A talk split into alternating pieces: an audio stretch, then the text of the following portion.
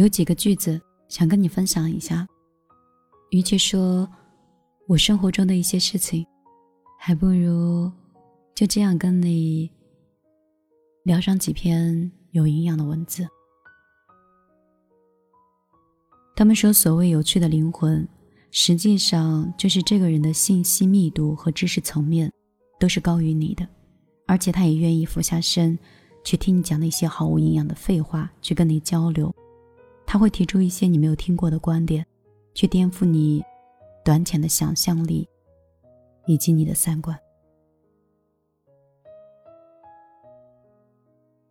人们往往都是会爱上跟他们相似的人，或者是他们曾经的那种人，也或者是他们想要成为的那种人。因为我不知道自己要什么，然后就看看别人。他有我没有，我就焦虑了。一个知道自己想要什么的人，他一定是符合自己的性情、秉性、追求这些事儿，他才会平静和从容。改掉一个错误呢，是需要付出代价的，但是只要改正了，不管付出多大的代价，其实都是最小的代价。你改的越晚，你付出的代价就越大。在我们的生活当中，我不是太喜欢，那就是总有更懂他的人来承受糟糕的感受跟结果的。日常发生的很多事情啊，原本是不带色彩的，我们如何表达，变成了我们自己的世界了。他们说，人生的旅程就是这样。用大把的时间迷茫，在几个瞬间成长。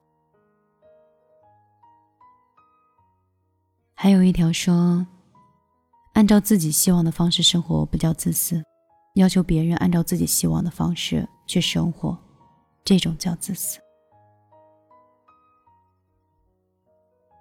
要学着多读一点书，要不然你的三观都是由你的亲朋好友去决定的。还有一条是，人不该太清醒，过去的事情就让它过去，不必反复的咀嚼。一生不长，重要的事儿也没那么多。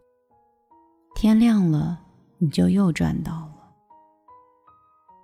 晚上好，这里是比利的小夜曲，我是米粒。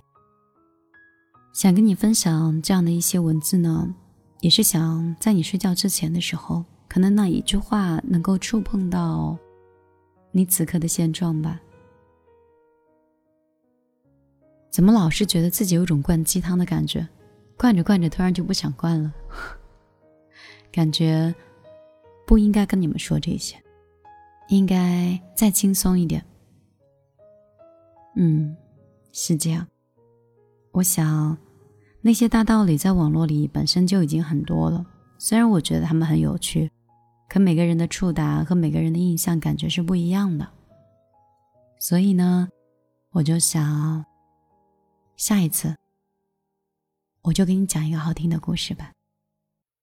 如果有时间，你回来看一看我吧。看大雪如何衰老的，我的眼睛如何融化。如果你看见我的话，请转过身去，再惊讶。春风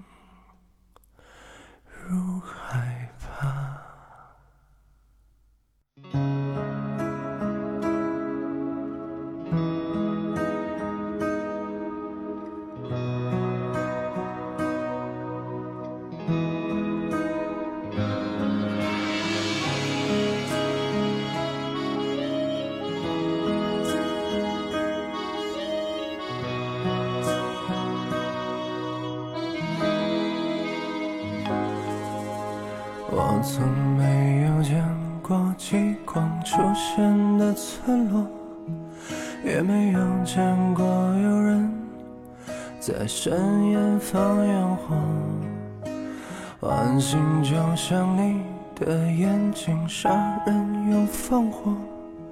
你什么都没有说，夜风轻柔。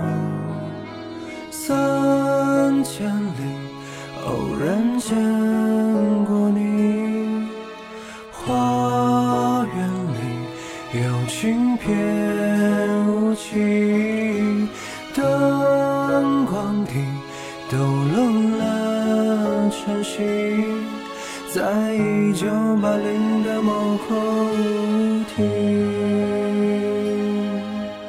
如果有时间，你回来看一看我吧，看大雪如何衰老的，我的眼睛如何融化。如果你看见我的话，请转过身去再惊讶。我怕我的眼泪，我的白发像羞耻。